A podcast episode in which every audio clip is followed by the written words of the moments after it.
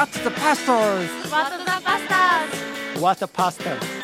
What the Bastards? What the Pastors? WTP! WTP! What the Pastors? えー、と皆さんこんにちは「アットザパスターズ浅岡勝です、大島重則です。えーそして今日はあのゲストをお迎えしてまして、はい。もう最初からあのお呼びしちゃいますが今日は、えー岩手のあの世の光協力会っていうね、はい。この PBA の番組を、えー支えてくださってる、えー中心メンバーでもいらっしゃり、そして北上聖書バプテスト協会の牧師でもいらっしゃいます佐々木正樹先生に来ていただいております。ありがとうございます、先生。拍手。はいありがとうござい ます。よろしくお願いします。です。あのー今日先生に来ていただいたのは、はい。実はあの、えーもうすぐ3月11日がやってくるということで、はい。えーまあ、東日本大震災から9年はい。になろうとしてるんですが、まあ、そういう話をしたいということで先生にもうこのためだけに東京まで先生このためだけですそうなんですか、他の前後は何もなく。まあ、ちょちょっとだけありましたけどああ、はいそうですか。まあ、とはいえこのため。めに来ていただいたんですが、ちょっとその話はあの次回うん。にして、多めに。えー今日はあの、えー収録が収録は今日今3月2日、二日。えー月曜日ねそうですよ。もうそうでなくても牧師は死んでいる牧師はもう死んでいる。心なしかこの部屋にも疲労感が声もね。漂ってますけど。ね。低めに出る。そうはい。だけどちょっといつも以上の疲労感をかそうでした。か感じたうん。牧師3人でお送りしたいと思いますけど、そうですね。昨日はもう、このコロナウイルス、ね感え染症に伴ってと。いやちょっと非常事態っぽい感じで迎えた日曜日かなと思うんですけど。そうですね、まあ、これ私一番最初はこの2月のねあのー中旬かなその KGK のネットっていうカンファレンスをお NET ってね呼ばれる300人ぐらい、えーの学生たちのカンファレンスがあって、でそのカンファレンスってねあのオープンして申し込み受付をオープンしてもう36時間でソールドアウト、で結構人気のキャンプなんですね、で一気に埋まるんです、でこれをやるかやらないかを2月中旬あたりにすごくもう僕らもちょっと考え始めていて、でその会場のある代々木オリンピックセンターってあの100人レベルのキャンセルを出すと、ペナルティーが課されて、グレー団体からブラック団体っていう、だから申し込みがね僕らがあそこできない団体になっちゃうんですよ。でどう思ってるっていう、まあ、総主事副総主事事務局長あたりで集まった時にいやいやもうこのペナルティーになったら関東でね東京近郊でこの代々木オリンピックセンター使えないっていうのは KGK 運動にとってはもう危機的、まあもうお禁酒庫使えないみたいなもんですね東北でいうと、でそんなことになる。でもとりあえず一回聞いてみようと、今このキャンセルこの事態でキャンセル出したらどうなりますか、あ実はもうやっぱ向こうはもうすでにそういうのがどんどん出てたみたいで、今キャンセルになっても全額返金しますと、で一切のペナルティを課しませんっていうことも情報をまずは得て、それでも僕らはねこれをおキャンセルすることによってね300万ぐらいの赤字を KGK は背負う可能性があるっていうこともありながら、まあでも何よりも学生たちが東京に来て観戦するっていうこと、まあ、しかも4泊5日各地に持って帰るわけですよ、そして日曜日教会の高齢の方とかご家族で基礎疾患持ってらっしゃる方いらっしゃったらこれ大変なことだと、まあいろんなこと考えましたよね。本当考えました、ね。でまあそういうことの中で何より学生のことをって考えて。で結果ね代々木オリンピックセンターはこの僕らが開催期間中の途中に閉鎖になるんですよね、だからそういう意味では2週間前のあの判断はうん。間違ってなかったなっていうことはあったわけですよね。まあ、だからちょっとこういう空気感はすごくあの時の感覚をこう思い出させるような時がうんうん。ことかなと思いますけど先生そのちょっとそうは言ってもあの多少自己紹介も含めて少し今の感ごめんなさい。もうじどんななんかい。きなりは岩手昨日のモード引っ張っちゃっていやあの何をしゃべるか あの、まあ、KGK のね、はい。それ、はい。お休みになったっていうのを聞いてでちょうどほとんど同じタイミングで、うちでも岩手で3.11集会っていうのを毎年やってるんだけど、まあ、それをやめようということを、まあ、決めたんですけど、うん。まあ、僕らにとってその3.11集会って、まあ、音楽ゲストとかね、なんか特別な人呼ばないので、うん。こう判断しやすかったっていうのもあるんだけど、うん。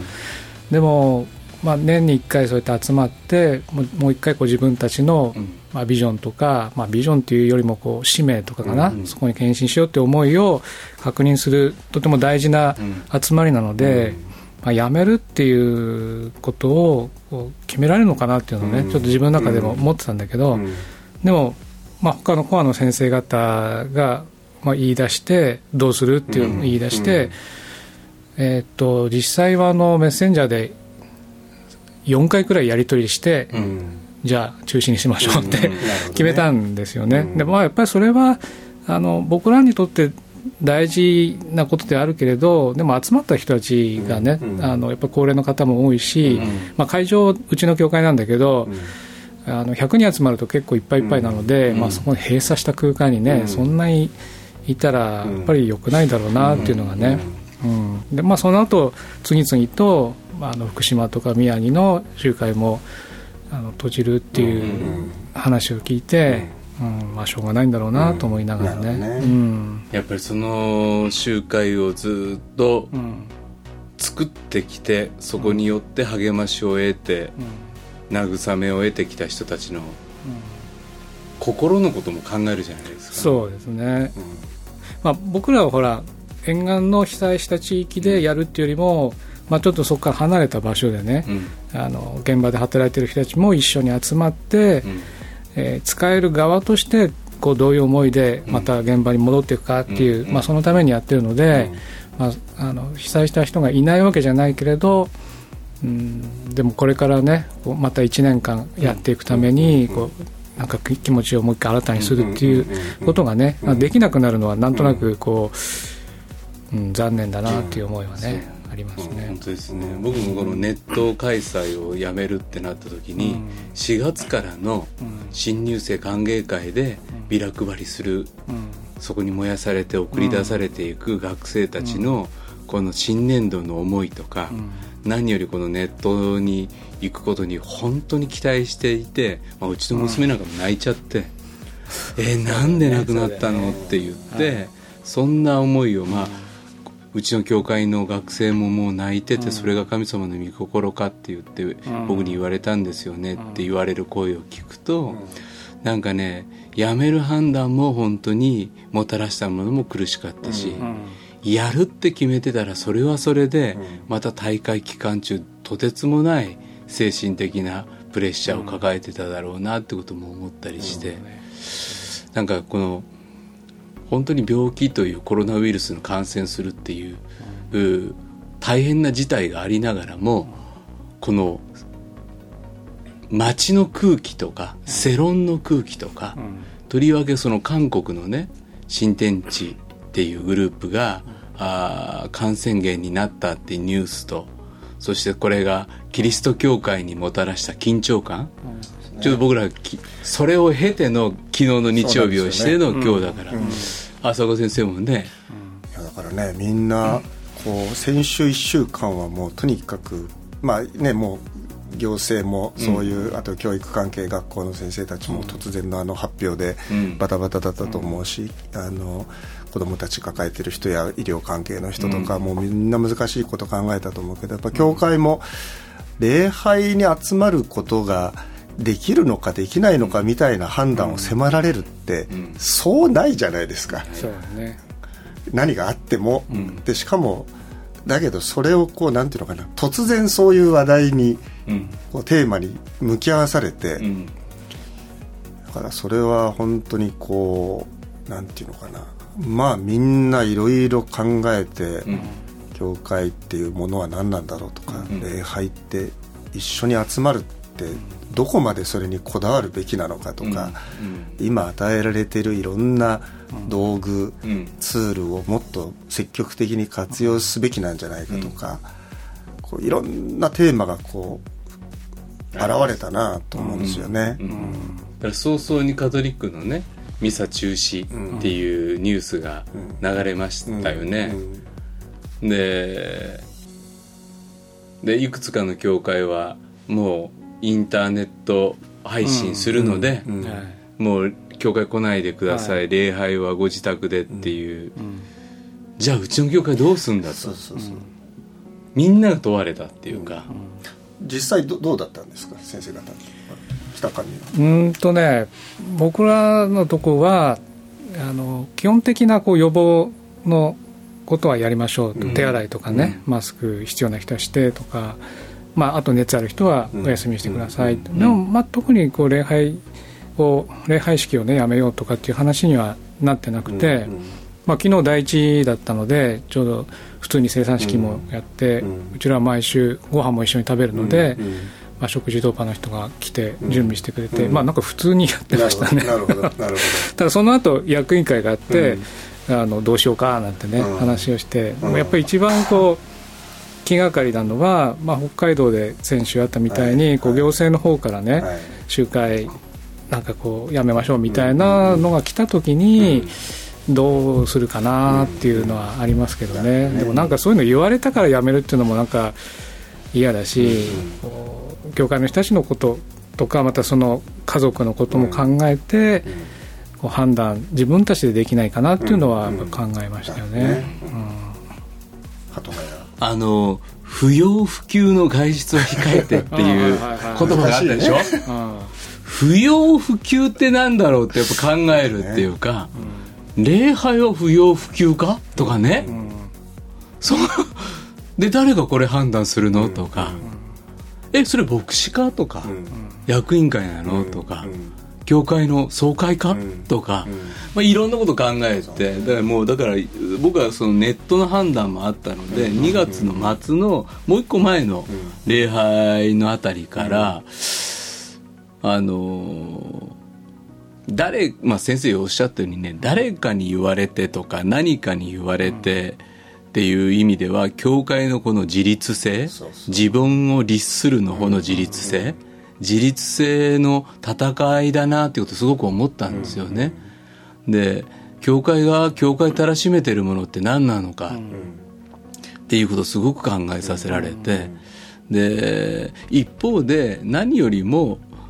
なんか言われてやめるのも尺だって言ってじゃあ何でもいいから関係ないやるってなった時に、僕の頭の中にずっとあったのは、やっぱり90を超えたあの人とあの人とあの人のこと、そして、えー、がん。を患っているあの人とあの人と、お本当にここで感染が起こったら僕はこの群れの、おこの人たちのことを守れるだろうかって思った時に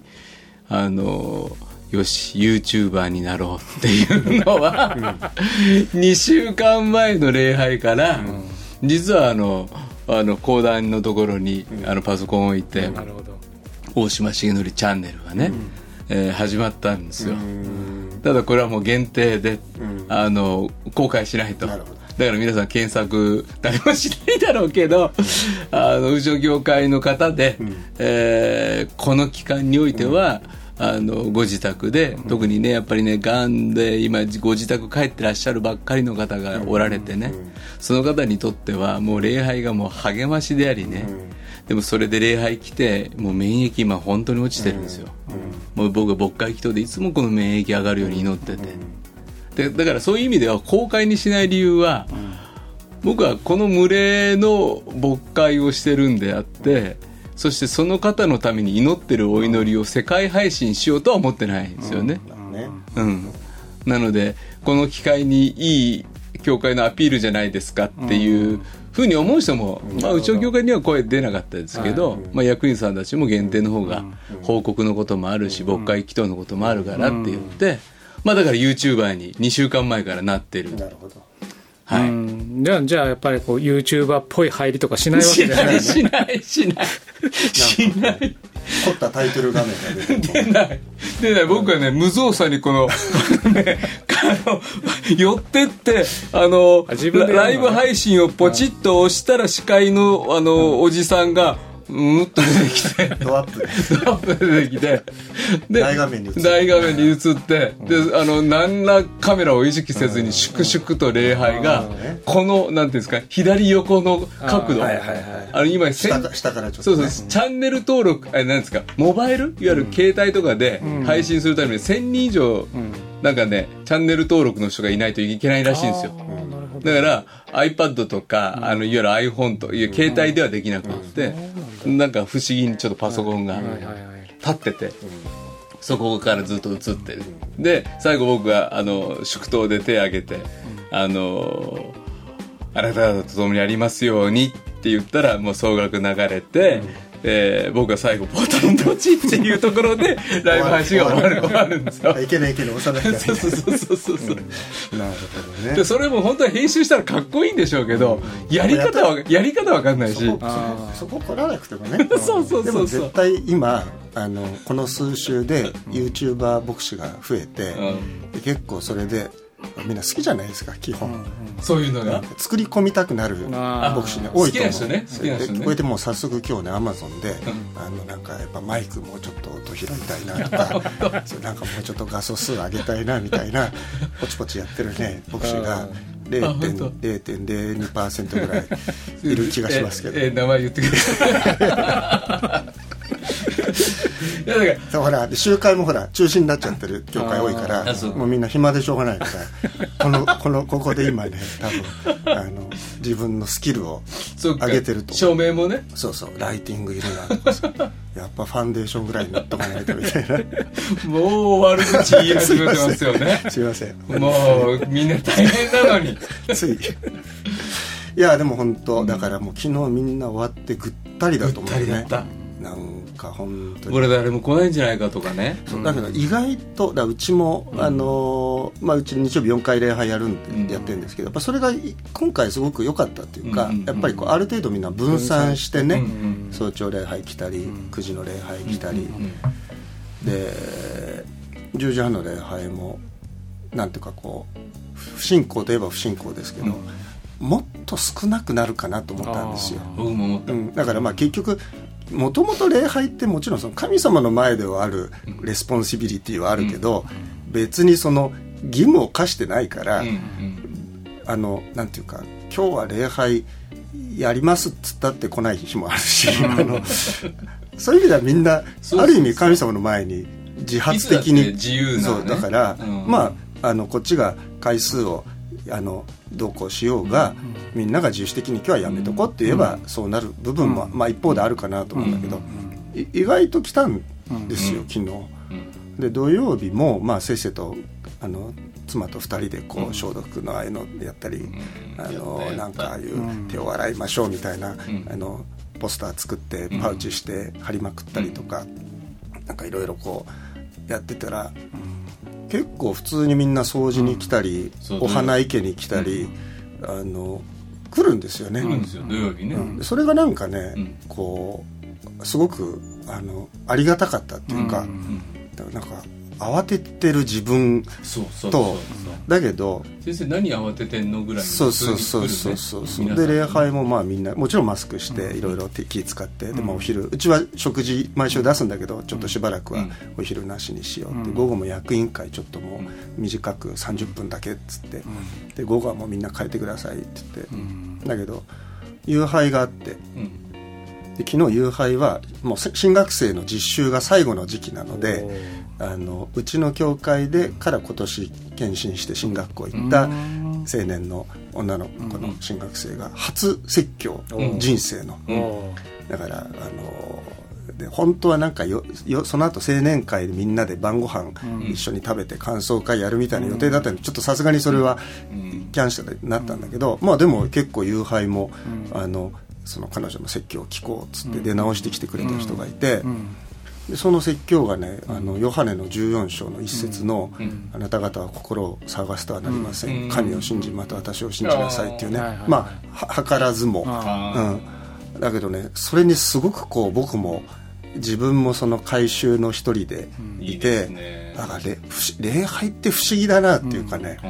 神様ってちゃんとまあ当たり前だけど、分かってるなっっていうかだからみんなに今日必要な御言葉をこの説教者から語ってもらうっていうね。なんかすごくこう、うん。不思議なそしてなんかあ忘れられないうん。日曜日だったなと思って、何なんですかねあのね、あのうちも僕ね説教今ずっとルカ福音書やってるんですけど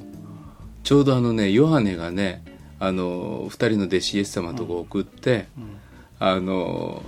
おいでになるはずの方はあなたですか？それとも構ってるべきですか、うん。このヨハネが揺れたと、うん。本当にこの人待ってていいのか、で僕らの信仰って揺れるんだよね？っていうそういう説教を準備してて最後つまずかないものは幸いだって言われるイエス様の言葉からつまずくとは何かっていうことを準備すればするほどねなぜこの週のこのタイミングに神はこの説教を用意なさったんだろうかっていう、そしたらねもうだからみんなね説教来てやっぱりあ礼拝来てよかったっていう気持ちで、なんかねみんななんてことはない顔でまた帰っていく、でほっとして自分が一番慌てててね自分が一番つまずいてたんじゃないかっていうことをすごく思ったんですよね、この空気に飲まれやすい自分。けどあの妻と喋っててね、あのやっぱり2メートルぐらいみんな離れた方がいいんじゃないか。っ てそんな広い階段じゃないけど。あのでそれぐらいね今日は多分少ないからって夫婦で言ってたんですよ。うん。だからあのできるだけ間隔を空けてお座りくださいってインフォメーションを礼拝の前にした方がいいんじゃないかって言ったら、もう全然なんてことはない。いつものようにいつものようにみんなが座り始めて、あの間隔なんか開けらんないわっていう空気になっていったのは、なんかね面白かったですよね。さっきも先生おっしゃったように、マスクみんなしてきてるわけですよ。前から見たらやっぱりちょっと今まで見たこことのない光景だから、そうだね。でも賛美歌になったらみんな暑いのかわーっとマスク外して。そうそうそうそう。ねえ。ね。今日とか昨日は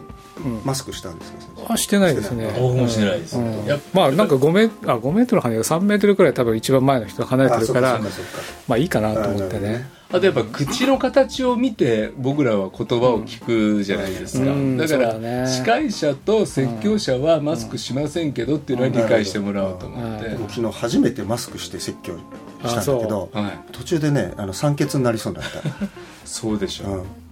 なんかやっぱこっちも変な力みもあるからうん。いつも以上に多分ね、うん。あのすごく息吸って吸ってるんですねそうやってるからなおさらね、なるほど。息苦しくなって、うん。なんかちょっと変な日曜日でした、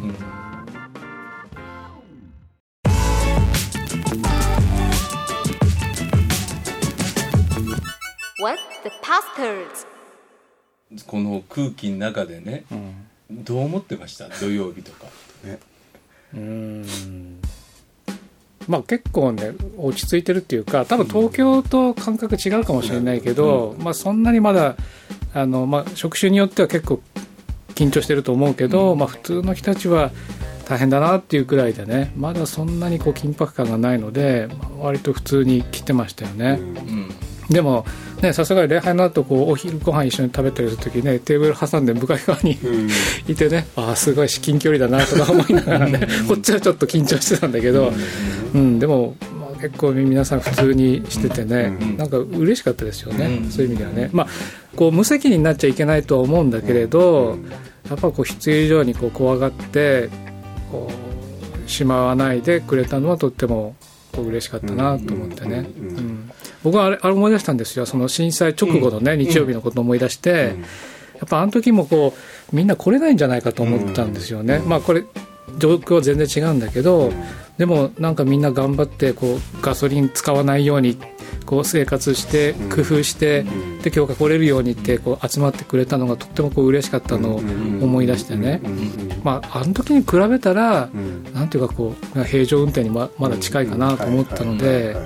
うん、割とまだね落ち着いてられたかな、うん。うん、でもこれでねまた県内で誰か感染が見つかったなんてなるとねちょっとまた緊張感変わってくると思うけど、うんまあそうだね。だからもう少しねこう時間差っていうかな。どっちの方の緊張感がまたこう伝わってくるのもう少しかかるのかなと思う、なるほどうん。ね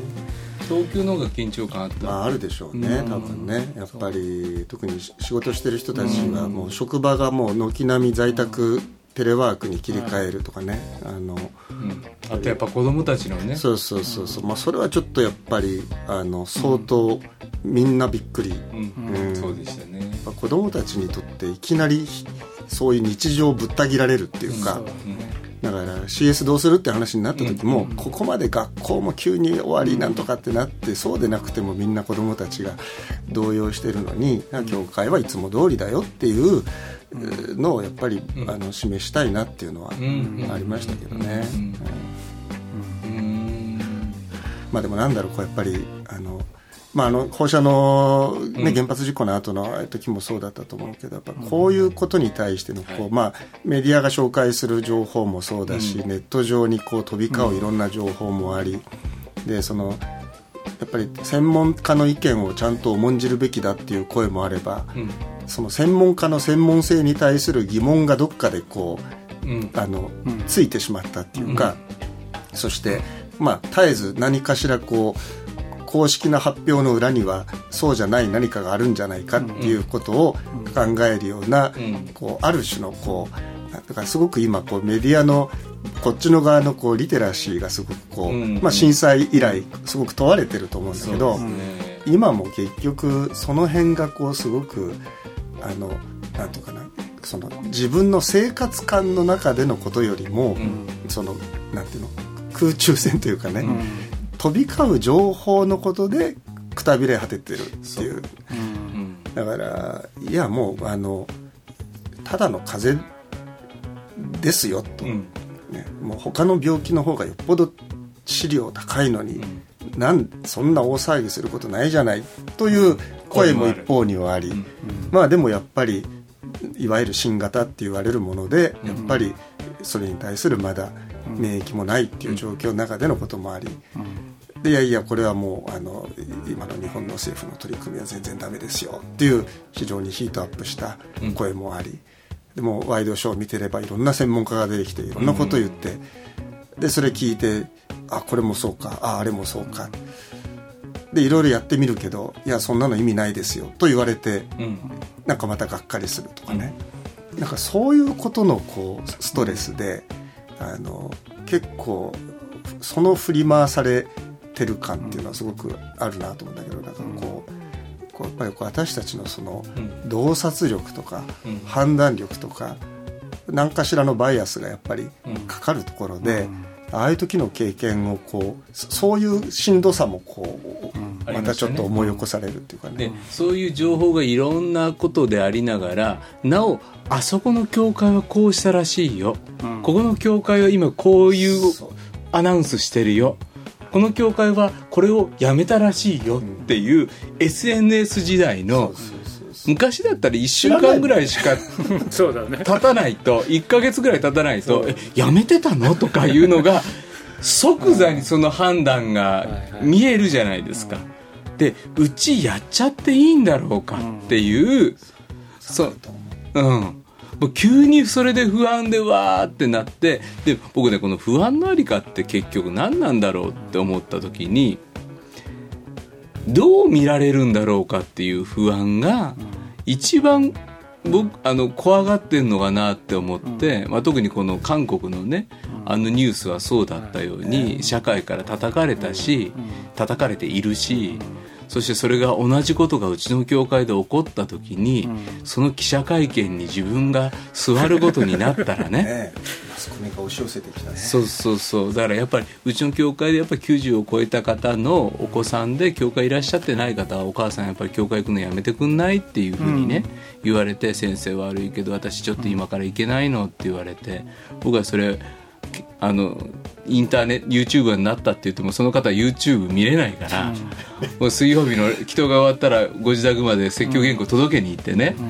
だから「何先生上がってよ」とか言って「もうすっぴんなのに困るわ」とかいろいろ言われながらでもそこでお祈りししに行ってあ牧会って改めて何なんだろうかってことすごく考えたしでもそこでずっと僕の中であのこのことでどう思われるだろうかっていうことが外だったらまだね戦えるような気もしたんです、うん。でも教会の中の分裂になっていったりとか、教会の中で意見が割れるようなことになったらどうしようかっていうこの不安の方がすごく大きくって、第一的にはその社会の意見に教会の人たちもそれぞれがあー影響を受ける、そして牧師はそれぞれの教会で何をしてるかっていうところにまだ自分の判断の影響を受ける。でそのいろんなところでうちの教会の人たちがどう思うかっていうところで自分自身がまた不安になるっていうのでものすごくしんどかったっていうのは、結局ねどう思われちゃうんだろうかっていうところだったんじゃないかなっていうふうには思うんですよね。でそんなこと関係ない。何にも平気だとかっていうところからは全然やっぱ自由じゃなかったっていうか。うん。だね、こう病気そのものの症状とかね、うん。聞くと、まあ、高齢者の方とかは別だろうけど、まあ、普通の人がね、うん。かかってもそんなに大きくならないだろうっていう言われてるから、まあ、そそれに対する恐怖っていうのはほとんど、まあ、自分自身はなくて、でも先生おっしゃったみたいにもしねうちの教会から岩手第1号出たとか、なんかここに来たせいで、なったとかって、なったらちょっと困るなとかね、やっぱり最初にそれ考えちゃうっていうのがね,、うん。だからもちろんその感染広げないようにとか高齢の方になったら大変だなとか思うから、まあ、そその人たちが一番にあの守られるようにいろんなことを考えようって対策するんだけど、まあ、同時にね、やっぱそそのことがいつもこう心の中に起こってきちゃうっていうのがね、うんありましたね。ね、どこかのねライブハウス感染源ルートを調べるとこのライブハウスから3人出たんだってなった時にね。いやそう。いや僕ねやっぱりね生産式が最後の最後土曜日でうん。判断を担当役員さんとの間でやめるってことをあ、まあ、やめるじゃない延期するって教会でインフォメーションすることに切り替えたのは、やっぱりそのパンを触れること杯を取ることの聖餐を延期するっていうのは僕にとってやっぱり牧師の判断としてすごく大事なで教会の判断としても役員会の判断としても大事なものだったけどやっぱりねそこで気になる方がいらっしゃって自分はそれ取れないなって思う人の心が責められることからも守りたいしうん。パンを切る人の心が責められることからも守りたいしなんかねいろんなことをねずーっとずーっと考えてたんですよね。うん。何が本質的で何はそのねうん。まあ、どれも大事なことなんだけどやっぱ大事さの中にもさらにその中にこうあるこう濃淡というか、グラデーションがあるのかもしれないし。でそれはいやでも恒常的な時のことなのか非常時だからのことなのかこれはこの時だけのことですよっていうことなのか、いやそうじゃない時にも妥当することなのかとか、こういろんなマトリックスをこうみんな考えて、だけどやっぱりやっぱりだからこれはもう一人一人が神様の前にこう信仰の良心を働かせて決断するっていうのはすごく大事なことだなっていうのを、まああの考えさせられたところはありますよね。やっぱりこう周りが気になるさそれこそさっきのじゃないけど、でそれこそ今こういう時代だからすぐわかるし、うん。だけどなんかキリスト教会もあちこちの話聞いてるとなんか何も対策を取ってないのはせ日本中でうちの教会だけなんじゃないかみたいな気持ちになってくるっていうか。だけど実際にはネット上で出てくる数なんてまあねたかが知れてるわけじゃないですか。だけどやっぱりなんていうのかな。あのあるやっぱりこう横にらみの時間っていうかね、周りはどうすんのかなっていうのを見てる時に、ん。どっかがあるそれは決断をして、うん。一歩前に出た時に、ん。その一歩前に出てくれたこサンプルがあるある数を超えると、一気にちょっとこう、うん。なんとかこう決壊するっていうかね。そうですそうですよ、ん。ん。だから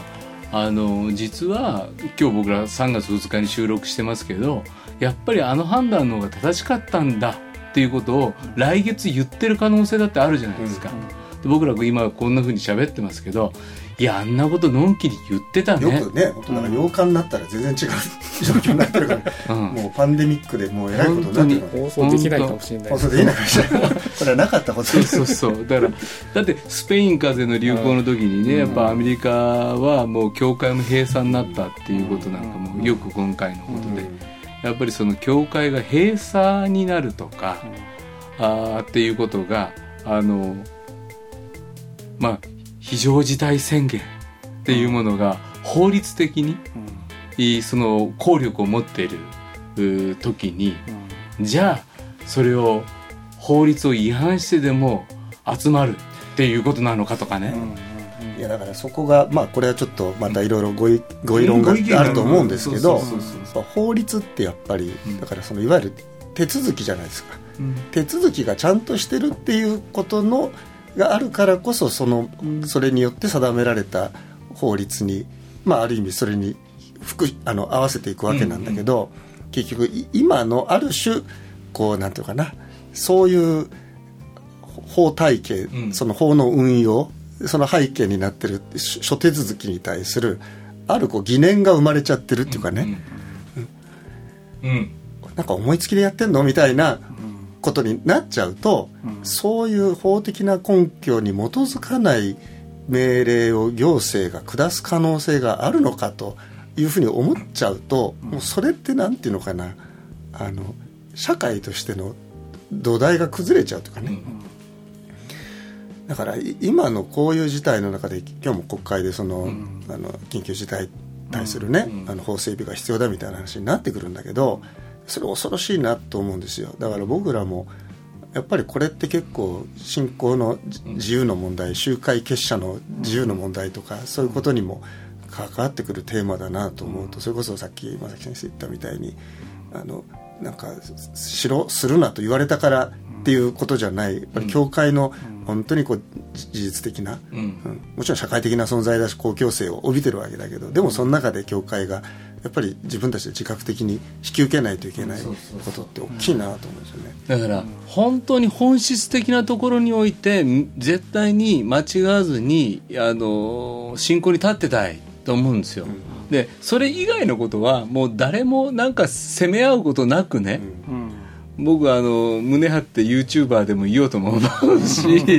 で YouTuber になっちゃいけないわけじゃないしでもなんていうのかな礼拝を閉じるっていう判断をなさった教会もそれはそれであの一つの決断だったんだなっていうふうにでそこで選ばれたことで何をその教会が体験されたのかっていうことをまた教えてほしいと思うし、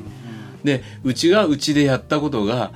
3週間後はなんかやっぱり違ってましたよっていうことになった時にその時に「あ本当すいませんでした」ってやっぱり言えるものでもいたいっていうか。ででも最後イエス様の前に立った時に「あここだけはお前やっぱ、ま、ち違ってちゃダメだったぞ」って言われるところの場所っていうものをやっぱりなんか間違えずにまあ次週次回ね先生からこの,、あの3.11の時にずっと教会が岩手において東北において問われて揺れてそしてその揺れてる教会に対して僕らは果たして僕らの取った行動は僕らっていうのは被災地以外の教会が正解だったんかとか、あー不正解は何だったんだとか、いろんな経験をあそこでまた僕らもしたわけで。その経験から教えられやすくいるっていうのは今回先生来ていただいてそして先生が話してくださることがとっても改めてこの時期にあって必要なことなのかなっていうふうに思います、さああいいえ先生最後なんか今一言おっしゃろうとされてた。いいいいですか？はいじゃあえーっと今日の回は どう考えても、おいつもの「なんて牧師だ」っていうよりはあのこのテーマに困惑をし苦しみ疲れた牧師たち諸教会があるっていうことを皆さんも、えー知っていただきながら、あーお祈りしていただき、そしてなんかあー何が正解かわからないというところで揺さぶられる